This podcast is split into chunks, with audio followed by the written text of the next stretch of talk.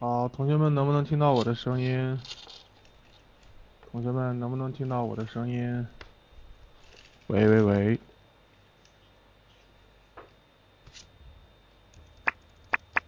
大家好，能不能听到我的声音？可以听到是吧？好的好的好的，那我们就开始上课了啊，开始上课了。那么今天这一期的名字呢，叫做新英格兰精神啊。那么大家正在收听的是洋务运动啊。我们呢，通过在留洋中有所领悟，在领悟中触碰洋学，我们努力把洋务运动的系列课程呢，打造成为大家在出国之前的一门必修课。希望呢大家能够喜欢我们的节目。那么我们通过对一些生活中的小事的分享，让大家体会。在真实围呃在围城中的更加真实的美国的呃感受，每周一小时，我们之前已经有十九期，今天是第二十期啊，今天是第二十期。之前的节目呢，大家在呃这个这个酷学网上也可以看到重播的视频，或者呢在我们的左边 Q 群和二维码上面也可以找到我们之前课程的这个录音啊。今天呢就不多说了，好，进入到今天的主题，今天的第二题叫做新英格兰精神，那么。主要和大家分享的就是美国呢最早的一群殖民地，也就是美国的东北角这个区域。大家可以看到这个地图上边。那么我们这么多期呢，一直是从最西部沿着中间的我的自驾路线，一直来到了最东部的，哎，这个呃新英格兰地区啊，新英格兰地区。那么在这里呢，我会给大家分享一些什么内容呢？哎，我们一起来看一下啊。这是今天呢会涉及到的一些关键词，哎，今天会涉及到的一些关键词。首先呢，新英格兰地区，新英格兰不是一个州啊，它是一个地区。那么这个地区呢，主要包括了这么七个州啊，这么七个州。OK，那么在这个区域里边呢，在这个主题下啊，那么我一开始呢，呃，刚开始我们在定主题的时候，定到这个主题的时候呢，我其实是比较拒绝的，为什么？因为啊，和纽约那一期话题大时代是一样的，感觉又是一个无边无际的话题。因为这个地区啊，实在是历史太悠久了啊，可讲的东西太多了。OK，所以在这样的一个背景下呢，哎，我呢开始呢是确实有所拒绝的。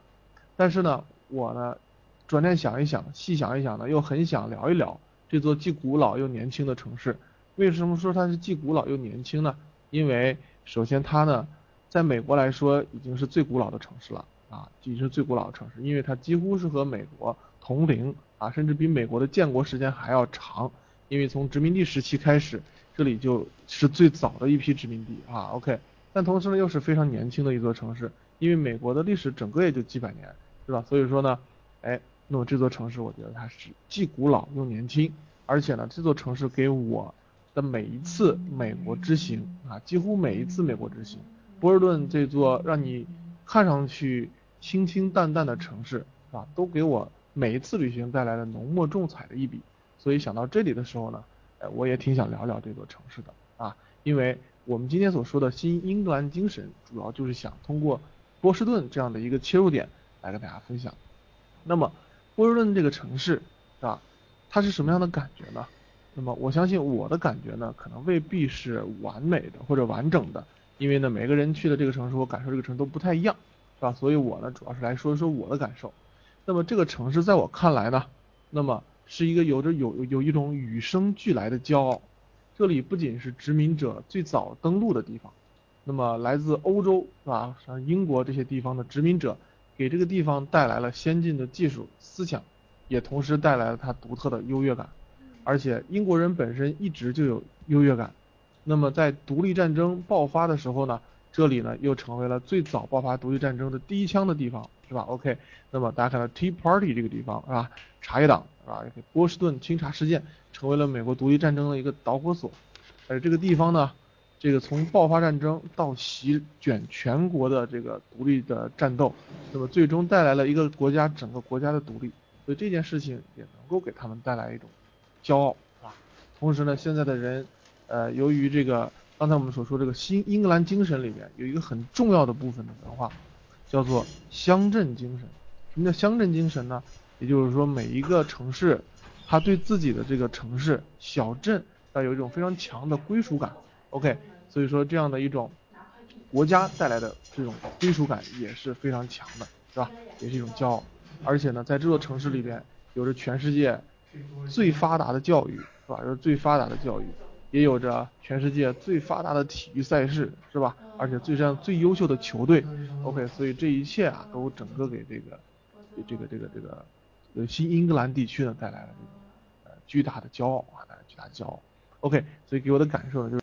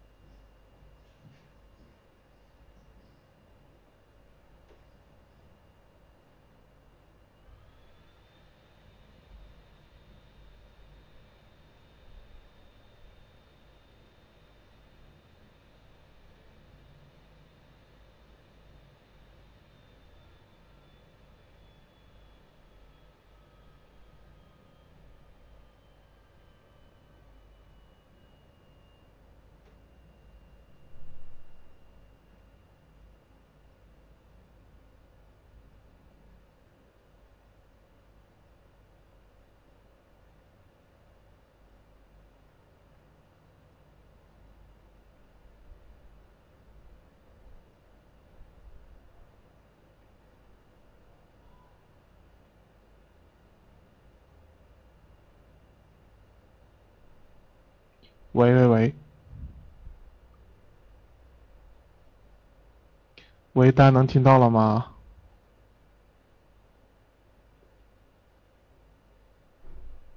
喂，同学们，现在能听到吗？OK，好的，好，那么我们继续哈，我们继续。所以呢，我希望通过两两个。分层啊，来探讨这种新英格兰精神在我心中的这种体会。那么首先，在我看来呢，这种新英格兰精神就代表了美国的一种东部精神。这种东部精神呢，呃，有一种完全不同于这种落拓不羁的这种西部和淳朴善良中部的这种文化啊，它有这种别样的风情，在我看来。那么在波士顿的街头。这些帝国的精英们操着一口地道的伦敦腔，身体里流淌着一股浓重的优越感。然而，这座城市的风骨却远不如那个慵懒老头一般的伦敦可比拟的，是吧？OK，这是在我心中的感觉。也就是说，这座城市让我感受它有这种有一种超越了过去的这种老绅士的这种优雅。OK，这是这种城市给我的感觉，是吧？OK，同时呢。呃，新世界用了几个世纪的时间来摆脱旧世界，慢慢的呢，把旧世界也甩出了几条街。OK，这也是美国在现在的这个状况，是吧？整个呢超越了过去的这个美国，所以在这样的一个几百年的抗争过程过程中，那么呃，它有很多很多的这种事迹，为了自由啊，为了自己的这个独立而做出了很多艰苦卓绝的努力。那么这些呢，在他现在的这个城市中呢，也是能够留下他深刻的烙印的。所以在美，在这个波士顿呢，有一个有一条路叫做 Freedom Trail，OK，Freedom Trail。那么这个就是一条叫做自由之路，OK，自由之路。那么这条路主要是干嘛呢？主要是一条观光线路，OK，观光线路。那么它就是用来记录下来这段历史的一条观光线路，是波士顿呢最具有历史韵味的一条观光线。那么1951年。由波士顿当地的一位知名的记者威廉斯科尔呃斯科菲尔德构想而成的，他希望通过借此机会能够让游客通过步行的方式能够畅游波士顿，来游览城市的风光，并且能够进一步了解美国历史的起源。OK，这是这条观光线路的一个这种怎么讲一种意图啊一种设计的目的目标。OK，同时呢这条线路呢是从波士顿公园开始，那么这个波士顿公园呢，它还是很有历史渊源的，叫做 Boston Common，从它开始，一直到查尔斯顿啊的一个叫做邦克山纪念碑的地方结束，中间一共有十六个景点，总长大概有二点五英里。有人说来到一个城市，如果你对这个城市的背景一无所知，那么你只能从城市的容貌去浅显的感受这座城市，却不能够深入的去了解这座城市真正的味道。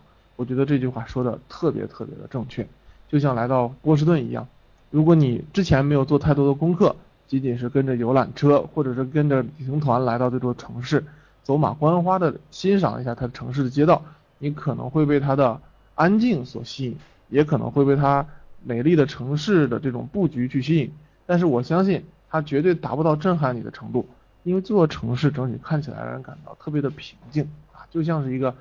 略大一些的城镇的感觉，是吧？但是只有当你哎走入到这个城市里面的一些这种类似于自由之路上面这种带有历史遗迹的这样的景点，并且提前呢阅读一些关于这些景点的背后的故事的时候，那么这个城市的厚重才会让你被你是才会把你深深的这种震撼和打动，是吧？OK，所以哎，当你踏上自由之路的时候，你就像是打开了一本厚厚的美国历史教科书一样。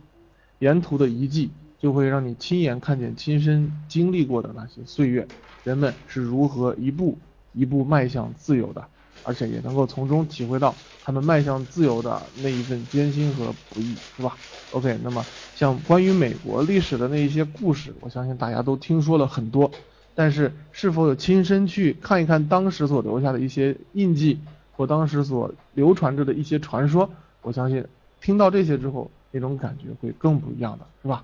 所以说，哎，这个点呢是波士顿给我留下的一个很深的印象。二零一二年的时候，我和几个好多年都没有再见面的同学呢，一起呢在波士顿偶遇，也不能叫偶遇吧，就是说之前也没有去预约，只是呢前一天的晚上，我们在这个当时是人人网通过一个状态取得了联系，OK，取得了联系。那么我们呢当时呢。呃，就约说第二天去哪里见好呢？所以当时那两那三位同学呢，就跟我约来说 Boston Common，我们去会面，见到之后我们再决定之后去哪里。而那个时候啊，我其实对这个波士顿的了解呢，并不是那么的多，所以波士顿公园呢，在我当时我并不知道它有这么重要的历史意义。现在回想，他们选择这个地点还是挺正确的啊，也是一个非常有具有历史性的会面了。我们当时，哎，不过呢。这个见了面以后，同学们对于我的这个体型的改变啊，产生了这个非常大的这个震撼啊，震撼。因为呢，我呢曾经对自己有一个简单的总结，说这个呃，零八年是我一个分水岭。那么基本上呢，我去了美国，跟我还保持着良好联系的这个，哎，对，就是这个 common，OK。那么我呢，这个去了美国之后，跟我保持着良好联系的同学，基本都是零八年之前的同学。OK，那么我曾经就一度特别的不理解啊，我就想总结说为什么呢？哎，我感觉我的课程是越讲越好啊，同学们应该是跟我的感情越来越好，为什么我发现怎么往后的同学联系的不多呢？哎，后来我总结了，因为从零八年开始，我的整个呢就开始发福了。OK，颜值倒退啊。呃，开玩笑，但是说那个时候呢，我们在零一二年的时候，我们就约在这个呃波士顿公园 Boston Common 见面啊，然后呢，在这个公园里边呢，简单的散步。现在回想，他们当时也很奇怪，没有人给我讲一讲这段故事啊。OK，后来呢，呃，当我自己了解到了这么多背后的故事的时候，哎，我发现呢，这座城市，哎，带给我的震撼越来越多了。而波士顿给我带来的震撼和纽约带来的震撼是不一样的。OK，纽约带来的震撼就是有一种非常非常夸张。OK，这个城市特别的现代化。OK，这方面的震撼。而到波士顿呢，我发现我去了很多次，然后呢，但是却没有每一次呢都没有那么特别，就是说让从就是说那种视觉上的冲击。因为这个城市整体建筑呢也不不是很不不算高大，整个城市的高大建筑都不多。而且整个城市也没有那些惊人的这些呃建筑啊、雕塑啊，也没有什么特别夸张的东西。OK，但是随着去美国呃去波士顿次数的不断增加，而这座城市给我带来的那种内心深处的震撼是不断叠加的。OK，所以它呢就成为了美国真正打动我的城市。OK，它和纽约不一样，纽约是震撼我的城市。而它呢，是真正打动了我的城市。为什么这么说呢？刚才说了一二年我们见了面，OK，一二年我们和几个同学见了面，那么感情非常好，当年，所以又再见面的时候也是非常非常的感慨啊，非常感慨。紧随其后，二零一三年，一三年呢，我到美国的时候，最后一晚又是在波士顿度过的。OK，二零一三年是在波尔顿度过的，那是一个特别美好的夜晚。这个美好不仅仅是来自于我了解了波尔顿的深厚的历史气息、独特的历史事件啊，也不仅仅是因为啊参观了这个全球莘莘学子的这些朝圣圣地，像 Harvard 啊。MIT 啊这些大学，而不仅仅是，哎，因为这些大学里面去干了，确实觉得他挺牛啊，但是这种感动你的地方并不多。最终打动我的一个点是什么呢？是在那天晚上，OK，那么我在波士顿度过的最难忘的一个晚上。那天晚上呢，我和小雨在查尔斯河边，啊，一人拿着一瓶啤酒，准备呢就向着这个环美旅行的最后一天呢。就告别了啊，就觉得可能马上就要回国了，所以说当时坐在查尔斯河边啊，这个小雨之前跟大家提过，就是在美国的一位学生啊，OK，那么每一次呢我们去了都会诶一起出去啊，road trip 啊之类的，所以那天的话呢，他也等于相当于是送我啊，他是送我，就当我们正当哎聊着正起劲的时候，突然间呢，就发现在查尔斯河的河对岸啊，如果我没有记错，那应该是分位分位球场上，OK。那么在球场的上空呢，冒起了浓浓的白烟。OK，浓浓的白烟。当时呢，我就看到这一幕的时候，我还挺紧张的啊，挺紧张的。正当我在疑惑对面是不是着火了，OK，正在疑惑这个事的时候呢，我的身后，因为那个查尔斯河边，我的身后呢就是 MIT 的校园。从 MIT 的校园里边呢，就冲出来了几百个人啊，可以确定它里边肯定都是学霸，是不是？OK，我们见到一个学霸的时候都感到。非常的不适，是不是？当几百个学霸非常兴奋、激动的，是吧？一起向我的这个身边开始怎么办呢？冲过来了啊，冲过来了。OK，而且每个人跑过来的时候都会和你 high five 啊。OK，所以说呢，非常非常的激动的时候，我呢就变得更加的紧张，因为我没搞清楚到底怎么回事啊。而且呢，这个每个人跑过来的时候，他脸上的那种笑容啊。都在清楚的向你展示，啊，一种对这座城市的骄傲啊。身为此时此刻正在这座城市中的一员，因为从中间能看到各种各样的面孔啊，有印度人啊、亚洲人啊，哈，OK 都能看到不一样，还有这种不同肤色的人，但是他们都表达出了一种非常非常相似的那种骄傲和激动，啊，而且呢，口中这种嘴里边的欢呼的啊，喊着啊，所有的人都喊着 This is Bostonian 这种这种口号。啊，就从我的身边跑过，而且这个声音呢一直充斥着我的耳边啊，那么感染着我呢，也加入了这样一场狂欢。虽然那个时候我还是没有搞明白他们到底在干什么啊。OK，直到呢，基本上有几个人相对比较冷静下来之后，就问他们，原来才知道这是波士顿红袜队啊，应该是美国职棒联盟啊。那么他们这个队呢，经常夺冠的，但是呢，那一天是他们一百年之后。重新又在主场夺冠啊！你想想看，多么有纪念意义的一次比赛啊！所以，波士顿人民是多么的热爱这座城市啊，热爱他们自己的球队。同时呢，每一个人的那种发自内心的骄傲，告诉你这就是我们波士顿啊！这种感觉真的是彻底的震撼到了我啊！彻底震撼到了我。所以，那么我们会发现，这座城市，哎，并不是高楼大厦在震撼我们，也不是那些。呃，夜晚闪烁的霓虹灯在震撼我们，而是从每一个人身上所渗透出的那样一种骄傲啊，渗透出的那样一种优秀和整个城市的底蕴流露出来给人的感动，所以不断的打动了我啊。所以一三年打动了我，特别感动的离开了美国。二零一四年又是这样的一段呃回忆啊。整个一四年呢，我选择了呃自驾横穿美国的这样的一个呃。行动啊，也是来圆一下我三十岁的一个小梦想啊，一直有这个愿望，希望能够实现这样一个计划。在三十岁的时候呢，就启动了这个方案。那么，所幸的是，最后一最后一站又是到达了波士顿。我从旧金山出发，一直横穿了美国，最终到达波士顿。那么到了波士顿的时候呢，我们度过了三天。从纽约，我们呃聚集了四位朋友，五位五位朋友，我们一起开车呢到了波士顿。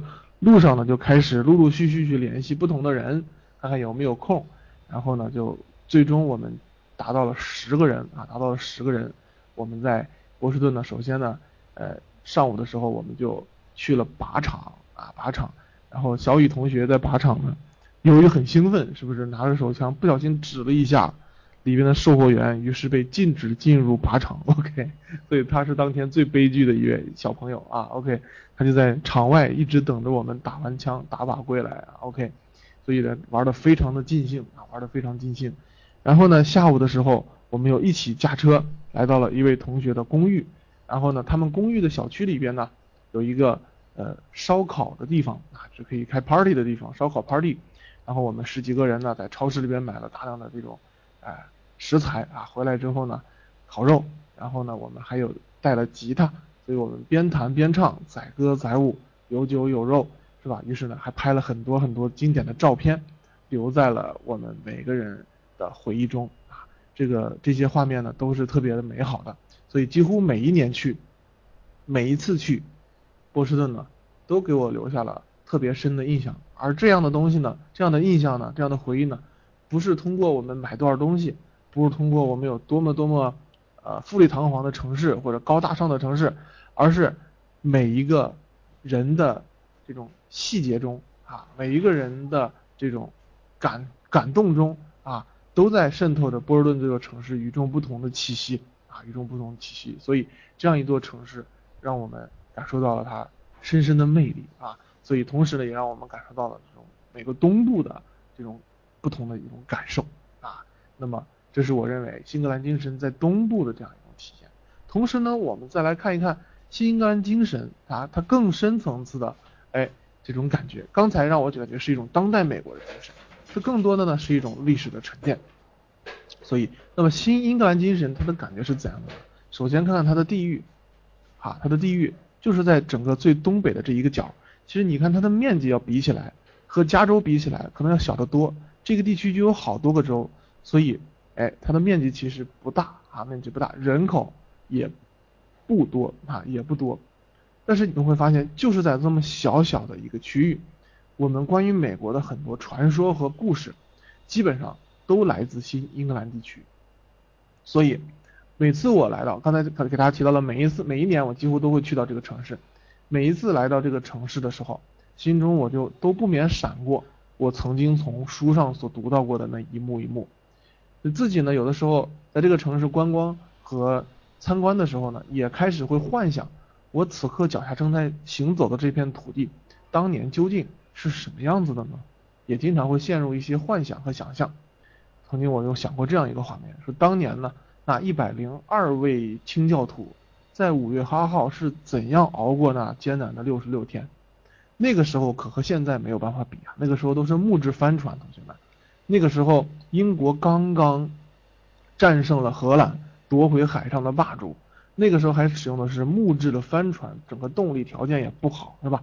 而他们船的吃水量也不大，在大西洋上面那种大风大浪，大家想想看，泰坦尼克号在这样的大洋中。钢铁之船都能沉没的地方，那六十六天他们是怎么度过的，是吧？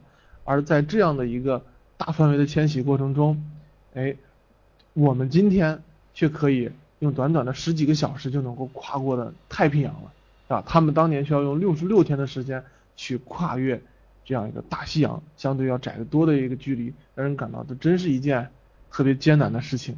他们真的是一群伟大的人啊！这一百零二名清教徒。那么在整个六十六天中，只有一个人死去，而同时在这六十六天中还降生了一个一位小朋友啊，OK，所以说这也真是一个有趣的一个轮回哈，OK，所以想到这儿的时候，感觉到真是挺神的。也同样就是这一批人，他们刚才我们说到，他们是如此的虔诚，如此的不容易坚守自己的梦想，当然是由于被迫害是吧？逃亡的过程中，但不管怎么样，他们还是来到了这片国度，但是。就是这一批人，让我们感到如此不容易，如此积极向上，带领人类向前迈出一大步的人，又是如何在过完感恩节之后，又能够用同样的一双手拿起武器开始屠杀当地的印第安人呢？要知道，正是这些人才曾经帮助他们度过了第一个寒冬。我在想，这是不是就是引狼入室呢？因为当时呢，他们讲曾经有一个印第安人，就是随着这个欧洲的先锋者呢到达了欧洲，然后又带领他们返回了美洲大陆，所以引狼入室恐怕也就是这样的一个现实故事了吧。OK，所以我同时呢想到了这些可怕的事情以后，我同时呢也在嘲笑当年英国人啊也有过一个猪的猪队友。OK，有一个哥们儿叫做 John Smith，那么这个约翰史密斯呢，他当年。是被派来干嘛呢？由于当时他们是有两个公司，啊，一个是这个叫做 Virginia，还有一个叫做那个 Plymouth，应该是叫这个吧，普利茅斯是吧？公司两个，然后呢，一个是选择在弗吉尼亚，一个选择在缅因州建立一个定居点，OK，但这个缅因州当年就失败了，OK，因为太冷了啊，OK，大家在东北部待过的人应该会清楚是吧？所以说呢，当时。他们决定放弃以后呢，就有一个猪队友叫 John Smith 去帮他们去勘探这个马萨诸塞州附近的海岸是不是适合居住。他给的反馈是特别适合殖民啊，于是人们就开始在波士顿啊，在马萨诸塞开始殖民。但是我在搞笑的就是，因为每一次同学们在波顿留学的同学跟我聊起来，都会聊起自己冬天在波顿扫雪的故事。OK，那一人高一人厚的雪冬雪是不是给每个人应该都留下了不错的回忆？所以我当时每次讲到这儿的时候，就会感到英国人这些猪队友是吧？他当年也不知道是怎么勘察的，他居然会告诉大家这里很适合生活，于是就有了我们一百年、几百年之后的这样的扫雪是吧？一扫就是几百年。现在去波士顿留学的同学们是吧？冬天在扫雪的时候，我也不确定你们知不知道，导致你们要不断去忍受这样恶劣 天气的这个哥们儿的名字，他就叫。约翰史密斯，那 OK，有机会的话可以可以搜索搜索跟他有关的故事啊，同时也原谅他吧，是吧？毕竟啊，他在这个城市啊建立起来了这样的一个国度，同时呢，也给我们带来了今天这样的留美的体会啊体验啊，这都是我当时瞎想的一些事情跟大家分享啊，而且有时候我也在猜想美国人的运气会怎么会这么好，虽然遇到了猪队友，但是运气还是不错的，不错在哪里？他们总是能够以白菜价。